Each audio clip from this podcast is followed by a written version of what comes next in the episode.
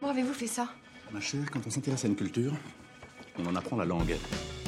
Bonjour, vous écoutez le podcast de La Classe. La saison 11 se consacre aux femmes. Épisode 3. Emma Bovary. Si vous écoutez ce podcast pour la première fois, bienvenue. Le podcast est produit une fois par semaine. Pour obtenir les transcriptions et accéder à des exercices interactifs qui vous permettront d'améliorer votre compréhension, d'enrichir votre vocabulaire et de consolider votre grammaire, devenez abonné premium sur laclassedestelle.com.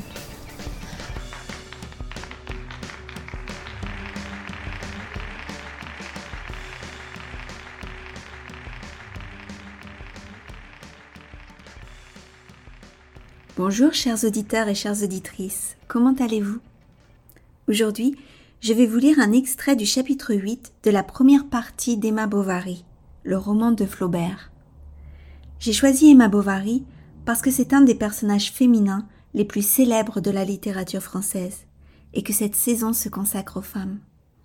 Mais aussi parce qu'au niveau B2, il faut connaître le passé simple et que ce passage est écrit à l'imparfait et au passé simple. Gustave Flaubert est un écrivain français né à Rouen le 12 décembre 1821 et mort à Croisset, un petit village près de Rouen, le 8 mai 1880. Considéré comme l'un des plus grands romanciers français du XIXe siècle, Flaubert est l'une des grandes figures du mouvement littéraire du réalisme. Ce mouvement est né en France dans les années 1850.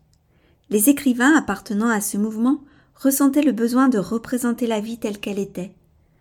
Connaissez-vous d'autres écrivains réalistes? En voici quelques-uns. Balzac, Zola et Maupassant. Mais revenons à Flaubert et à Madame Bovary.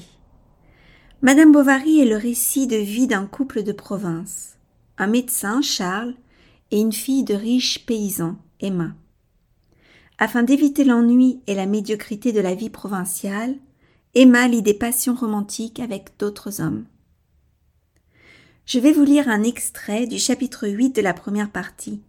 Dans ce chapitre, Charles et Emma sont invités à un bal. C'est un moment important car le rêve d'Emma se réalise.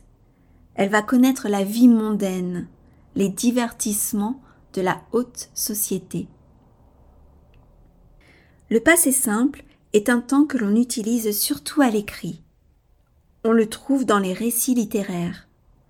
Le passé simple joue exactement le même rôle que le passé composé. Ainsi, la relation passé composé imparfait est la même que la relation passé simple imparfait. Je vous lis donc cet extrait. On entendit une ritournelle de violon et les sons d'un corps. Elle descendit l'escalier, se retenant de courir. Les quadrilles étaient commencées. Il arrivait du monde, on se poussait. Elle se plaça près de la porte, sur une banquette. Quand la contredanse fut finie, le parquet resta libre pour les groupes d'hommes causant debout et les domestiques en livrée qui apportaient de grands plateaux.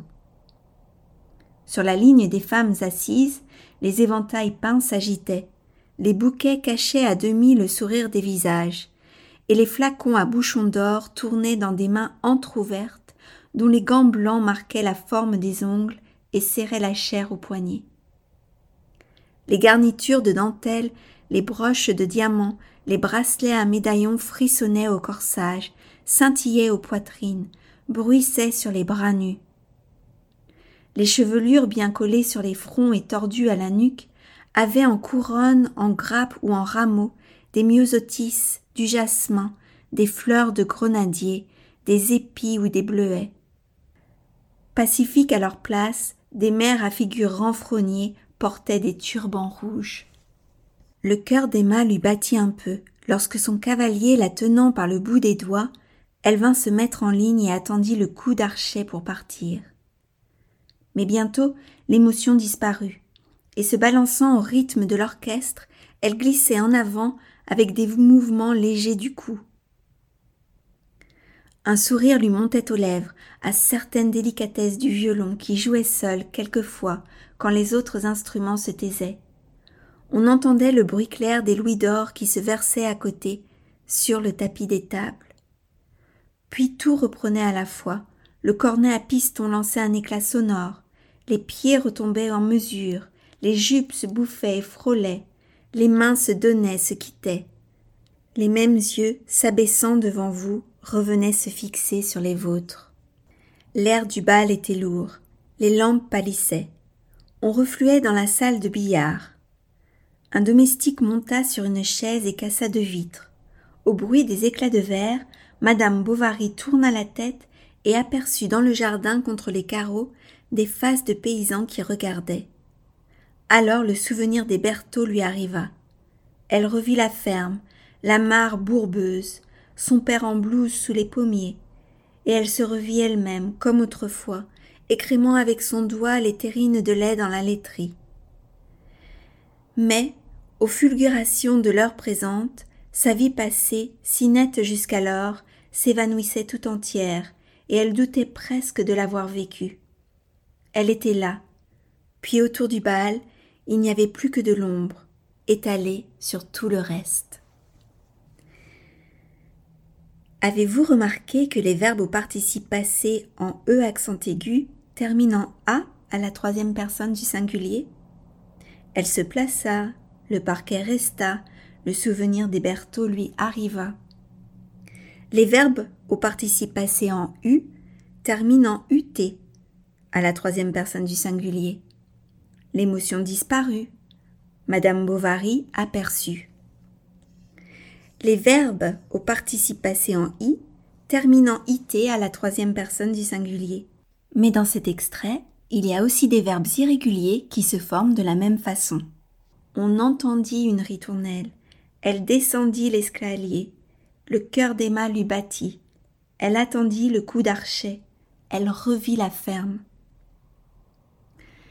Je vous retrouve sur la classe premium avec une compréhension écrite des explications plus longues sur la formation du passé simple et des exercices pour vous entraîner. Et voilà, notre épisode est terminé. Pour obtenir les transcriptions et accéder aux exercices, n'hésitez pas à devenir abonné premium sur la classe d'Estelle.com. À bientôt!